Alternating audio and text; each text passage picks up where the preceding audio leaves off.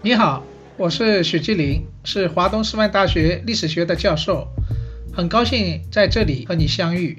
过去四十年来啊，我主要做的是中国近代的思想和文化方面的研究。这些年呢，我又特别关心当代的中国的城市文化，特别呢是对九零后、零零后这些新一代年轻人的文化现象呢也很感兴趣。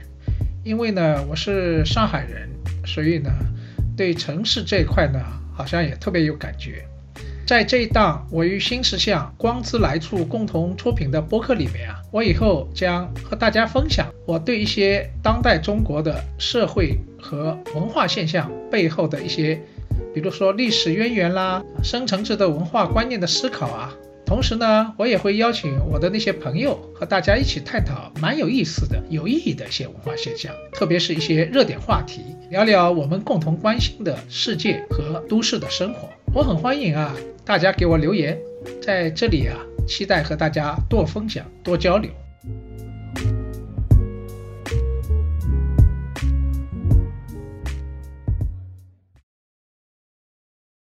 你好。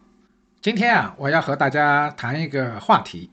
这个话题呢，就是前几天在苏州发生的一个事儿。有一个穿着和服的女孩啊，到日本风情街淮海街去拍照，结果呢，被一个年轻的警察呢带走了，说她是寻衅滋事啊。那这事呢，引起了舆论的很大的轰动。当然了，现在这个网络上也有不同的评价。那么今天我并不想直接谈论这事儿啊，介入到这个事情的是是非非当中，只是从这个事情啊，我们发现，呃，最近啊，这个涉及到民族主义这个问题啊，呃，有好几个事情都同时发生。比如说前不久，日本前首相安倍晋三去世，去世以后，在中国网络上也有各种反响。那么这种反响呢，就是说可以看到啊，我们怎么来看一个。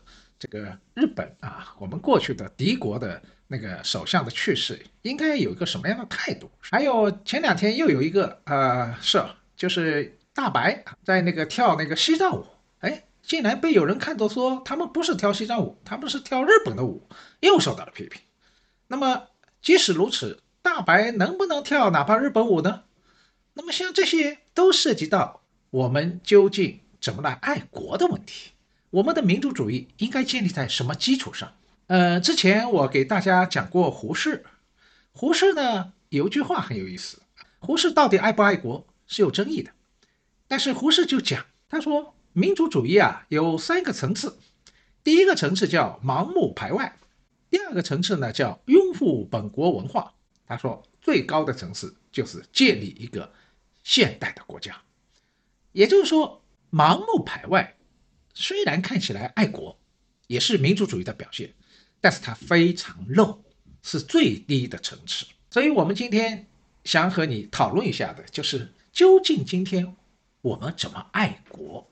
德国啊，有一个思想家叫赫德，赫德呢是一个近代欧洲民族主义的一位鼻祖。他说过一句很有哲理的话，他说：“乡愁是一种最高贵的痛苦。”每一个人都爱自己的祖国，这个祖国就是乡愁。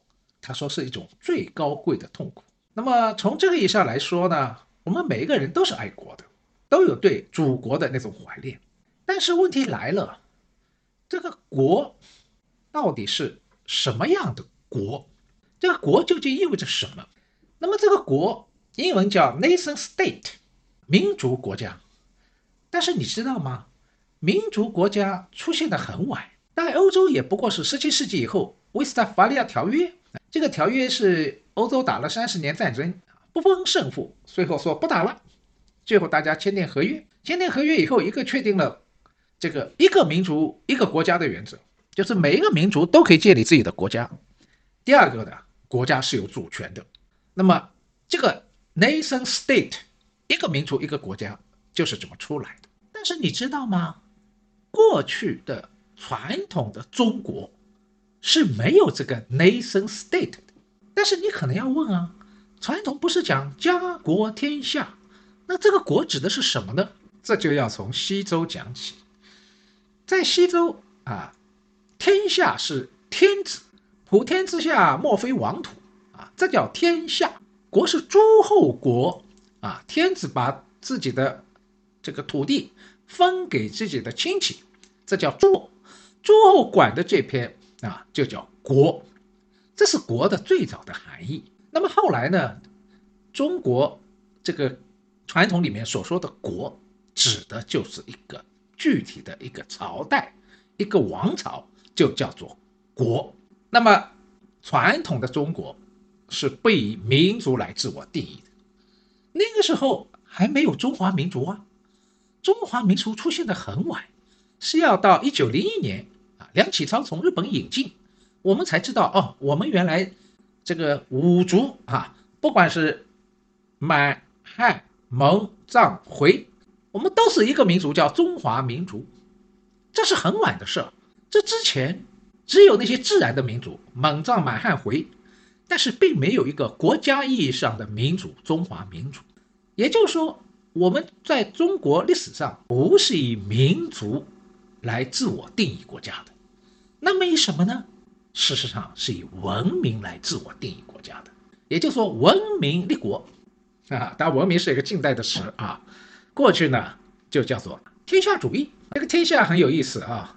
那个我蛮早的时候看张艺谋啊早年的一个电影啊英雄。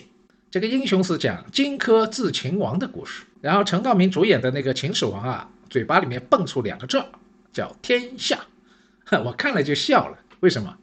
因为秦始皇相信法家啊，法家讲富国强兵，他脑子里只有国，没有天下。那么天下是谁说的呢？天下是像儒家、道家、墨家，他们讲天下。所以先秦哲学除了法家，基本上都是天下主义。那么什么叫天下呢？用今天的话说，就是一套文明秩序。文明的伦理道德秩序，这就是天下。所以儒家也好，道家也好，墨家也好，哎，你看他们著书立说，你看孔子啊、孟子啊、老子啊、张子啊、墨子啊，都不是从什么华夏汉民族如何如何，不是从民族的角度，也不是说中国人如何如何，都是从人性、人类这些普遍的人类立场来建立自己的哲学的。那么这就是一个天下主义，所以我们现在记住了 哈，中国文化的传最古老的传统不是民族主义的，而是天下主义的。而天下主义呢，又和今天的世界主义、人类主义又有相通的地方，这叫天下主义。但是你可能要说啊，老师，除了天下以外，我们过去也不是讲一下之变吗？当然这不错，因为中华文明是在黄河中下游地区发源，所以呢，这个文明程度呢。开化最早啊，文明程度最高，所以从东一看，东夷、南边南蛮、西边西狄、北边北戎都是野蛮人，所以要讲夷夏之变。春秋里面就讲非我族类，其心必异，讲的就是夷夏之变，不是我的族的人，其心必。注意啊，他没说其身必，其身必异，这个身体。代表了血统。今天我们说，哎呀，这个老外啊，汉语说的比你都好，哈，也规划了，有中国国籍，也是中华人民共和国公民，但是你依然认为他是老外，为什么？在血统上，他不是我们黄皮肤黑头发，高鼻子，这个大眼睛，还是认为是老外。所以现代的分你和我啊，我族和他族，是以血统分的。但是你知道吗？中国古代不是以这个来分的，没有血统这个概念，他们是一下之变，一下之变是以文化来分的，是以心来分的。这个心心灵就是代表的一种文化或者文明。也就是说，华夏汉民族和蛮夷的区别在哪里？主要区别有没有开化？是不是文明人？如果蛮夷到了中原，接受了我们这套汉文化，恭喜你，你就是归化了，你也成为汉人了。所以今天有十三亿的汉人有这么多，你想想什么道理？我告诉你，大部分都是同化进来的。过去这个五胡闹中华，五胡乱华，这个北方来的各游牧民族、少数民族，到了中原以后啊，哎，都被中原文化同化了，穿汉服啊，用汉字啊，用接受儒家伦理，然后被同化，这就成为了汉人了。当然了，他们也乐意以汉人自居，所以你看，中华文明有很强的同化能力，是不是？所以只要你认同了中华文明，那么你就是汉族了。所以汉族并不是一个以过去啊，不是一个以血统来自我定义的民族，是以文化自我定义的民族，文化自己的民族。那么讲到这里，我们也不要以为只有中华文化同化了蛮族，错了，倒过来，今天我们认为的中华文明当中有很多并不是汉族的传统，而是少数民族、游牧民族、外来民族的传统。你不信的话，我现在举一个最浅显的例子。此刻，我相信你和我都坐在椅子上。但你知道，汉代的人是没有椅子的，连这个概念都没有。席地而坐也是席地而睡。椅子是这个概念哪里来的？是游牧民族。游牧民族要骑马，下马以后呢，也要弄个小马扎坐坐。然后这个小马扎后来就发展成椅子，然后。传入汉地以后啊，汉人觉觉得，哎，这也不错啊，坐在马扎上很舒服。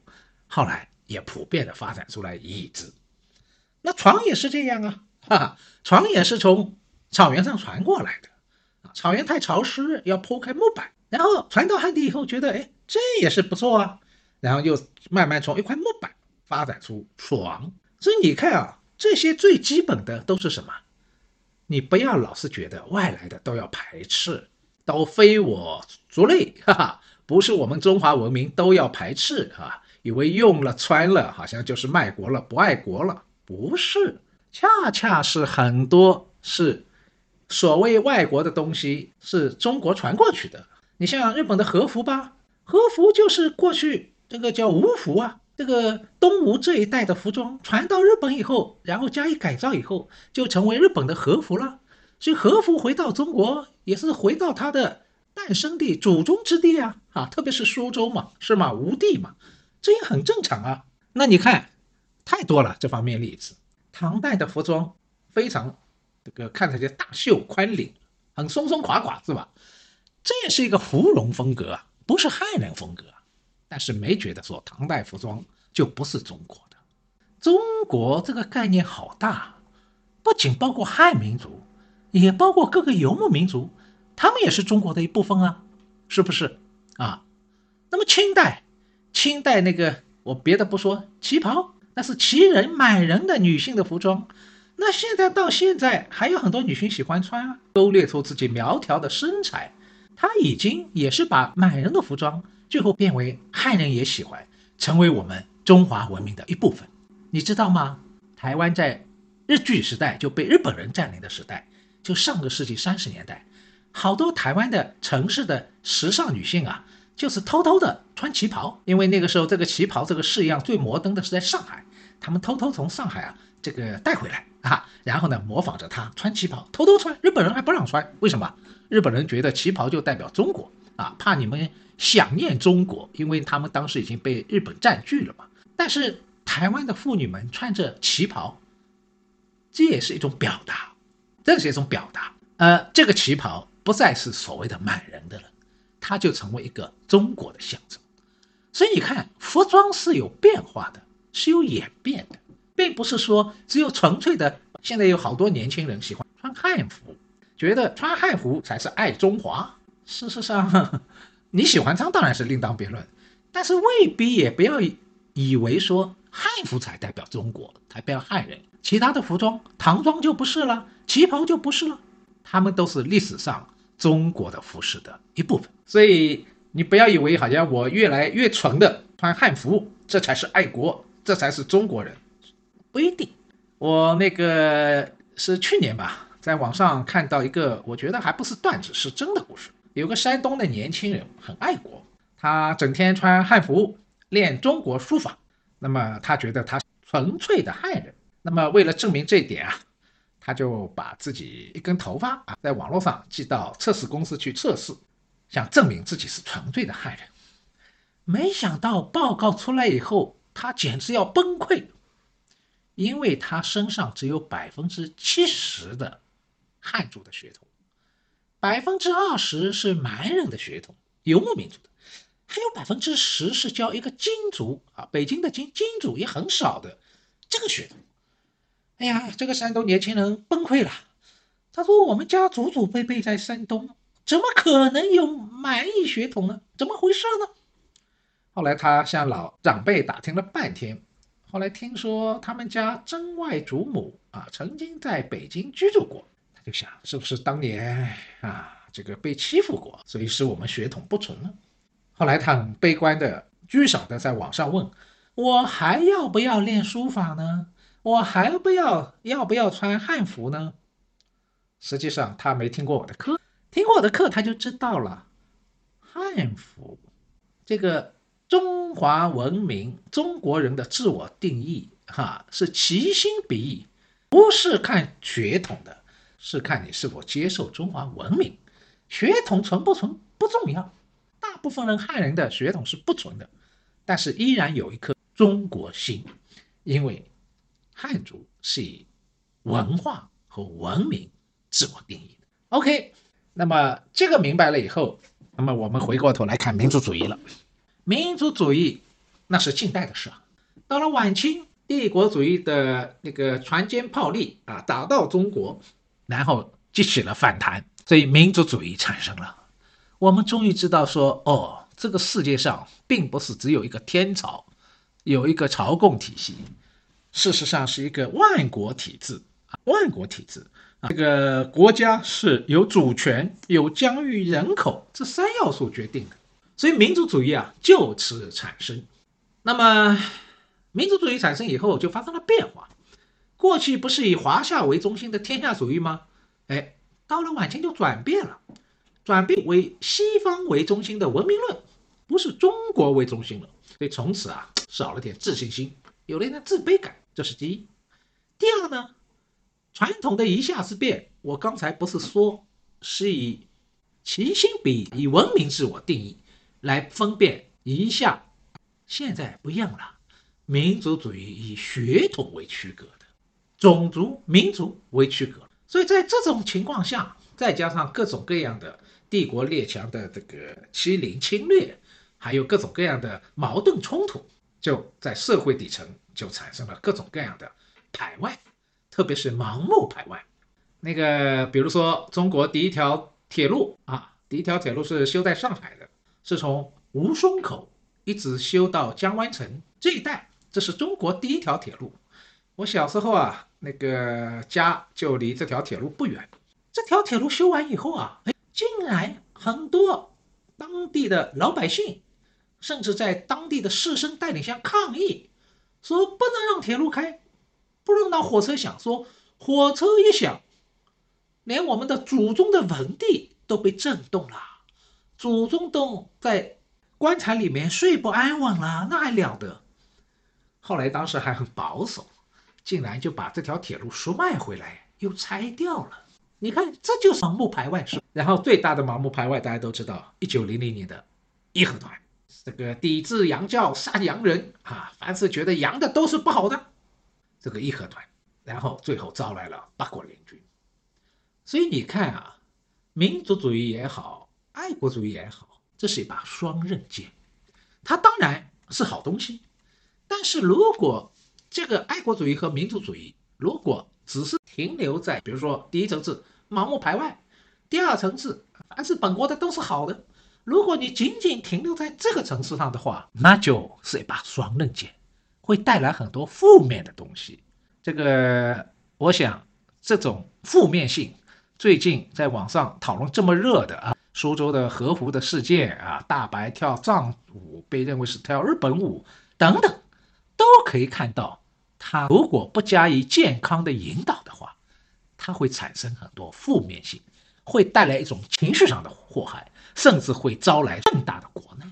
那么，真正的爱国，真正的民族主义是什么？这就是胡适说的第三层次，建立一个现代的民主国家 （nation state）。这个建立这个现代的民族国家，你看，在中国近代历史上，最早是洋务运动，是一直长期以质疑，然后引出了洋务运动，开始为了抵抗西方的侵略，我们开始引进洋枪洋炮，这也是一种理性学西方的长处。然后到了戊戌变法，觉得仅仅引进西方的器物不够，还要引进学习西方的制度，这叫变法，这是第二步。第三个。到了一九一九年的五四爱国运动，更重要的是要引进西学。五四爱国运动之前还有一场五四新文化运动，陈独秀啊被毛泽东誉为五四运动总司令的陈独秀，再加上胡适、李大钊、鲁迅、周作人等等，他们就把这个现代的文明、新的思潮引进了中国啊，学西方。那么，即使是五四爱国运动。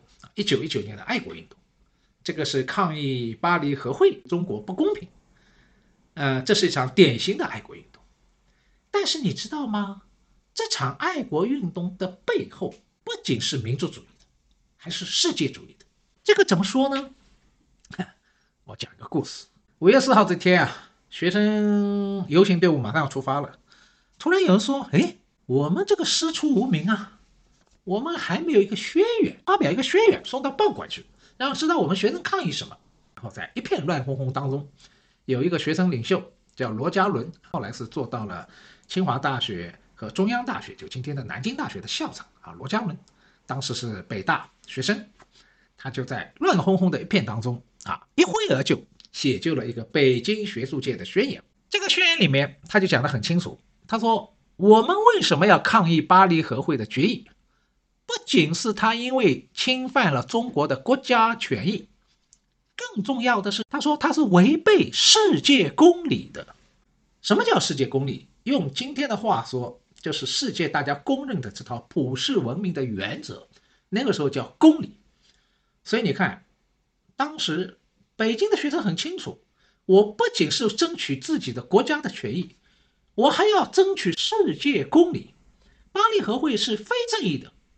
我们要争取的是大家都认可的那个正义，所以你看啊，五四知识分子是很爱国，但是他爱国的胸怀是很宽广的，就是为了爱国要学西方，啊，学习现代最好的这些思想，啊，技术潮流，同时即使是争取国家权益，他也知道要以国际社会听得懂的那套。国际的公用的语言就是文明的语言来说话，通过一套国际通用的文明语言呢，来为自己的国家利益呢辩护啊。所以五四的知识分子啊，很值得我们来学习。我们可以爱国，但是我们的胸怀一定要大。国家之上还有人类，我们要以一种人类的立场来守护自己的民主的利益。那么当然，整个近现代中国啊，民族主义一直是个主潮。但是这个民族主义啊，这个最重要，它有要有个实在的价值。但是民族主义最可怕的是它的一个负面的东西是什么呢？我把它称为叫是一种被掏空了的符号。就是民族主义本来为了建立一个现代的民族国家，是不是？但是什么是现代民族国家？哎，很多人不知道，也说不清楚。我也不想搞清楚，我只知道排外，有敌人在，我们好像就是一伙人了。我们和他们不一样，他们是敌，我们是我。那么在这种情况下，你的民族主义就只剩下一个被掏空的一个符号，一个区隔。民族主义怎么存在啊？好像只能靠敌人的存在而存在。如果没有敌人了，也不存在我们了。你不知道我们是谁，而我们就是靠敌人而存在的。所以为了能够不断的有一种民族主义的这种认同，所以不断的找敌人。今天是这个，明天是那个，今天抵抗那个，明天抵御那个，抵制那个。那么这种民族主义，它事实上是很空洞的，只能以敌人的存在来作为自己的存在啊。凡是外面的，我都要反对的啊。所以这种民族主义可以说是一个缺乏灵魂的抵抗性的。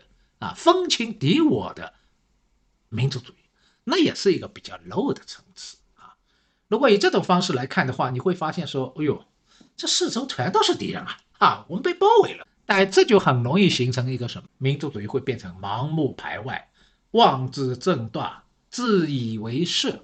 所以这样一种民族主义，盲目排外为前提的民族主义，是不具备任何现代性的价值和内容的，甚至是有可能会演化出一种底现代文明的民族主义。那么，你可能一定会问：那么好的民族主义是什么样呢？好的爱国是什么样呢？最重要是要有内涵，这个内涵有三层含义。第一层含义，nation，nation 这个词啊，翻译成中文有三个含义，一个可以翻译成民族，第二个可以翻译成国家，第三个可以翻译成国民。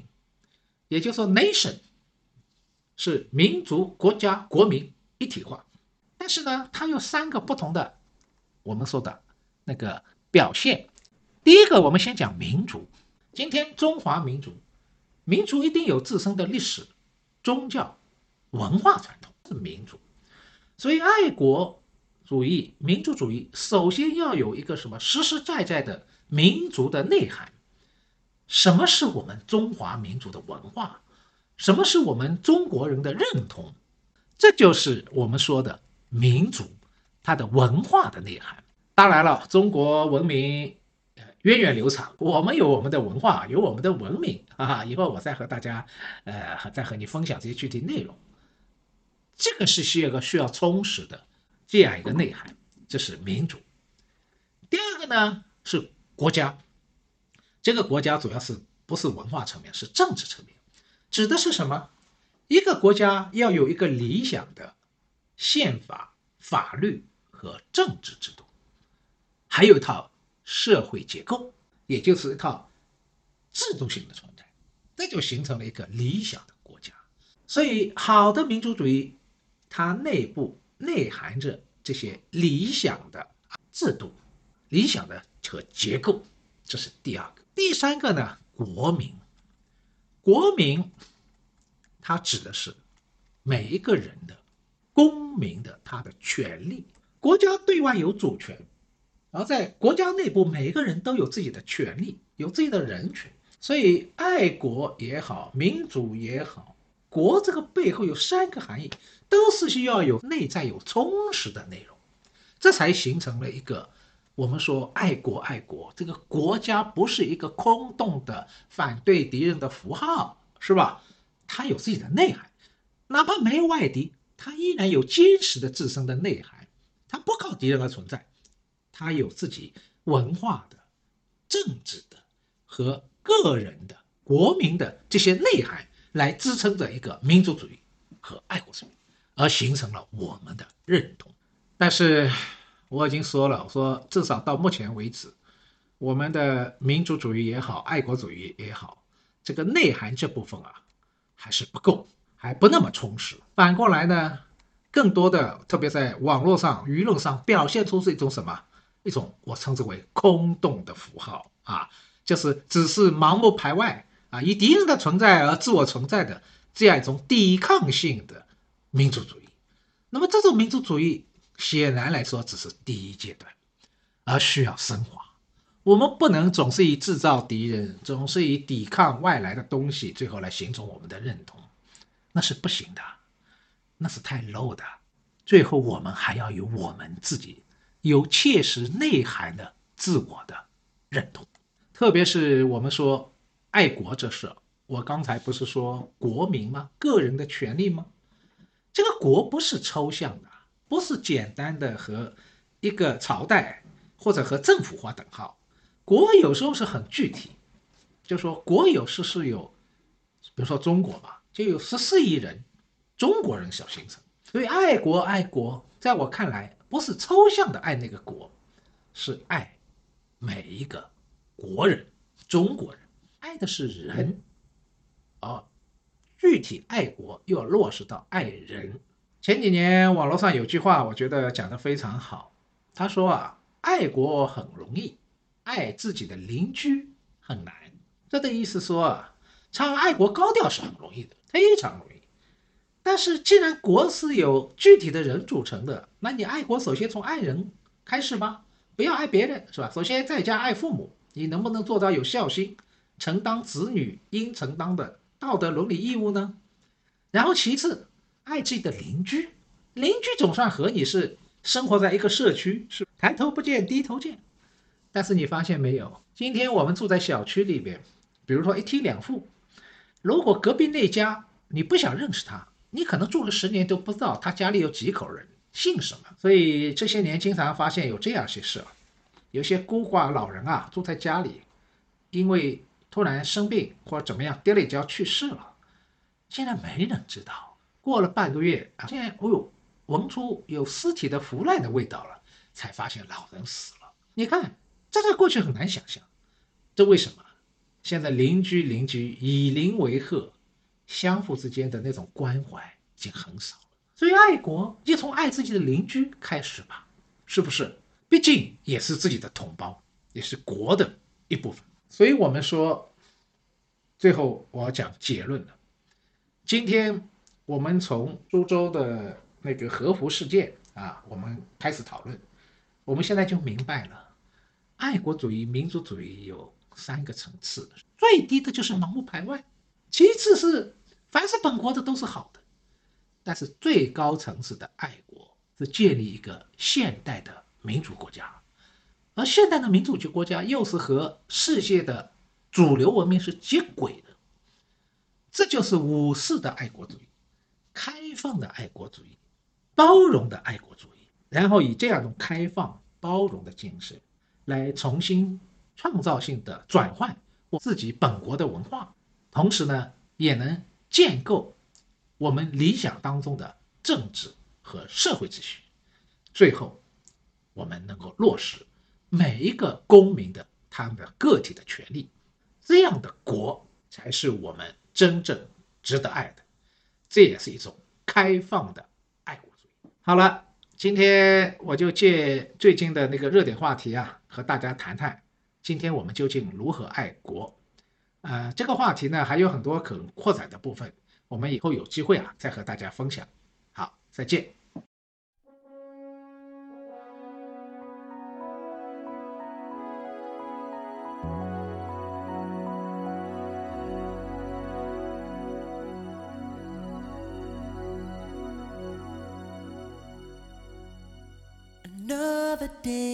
it's gone.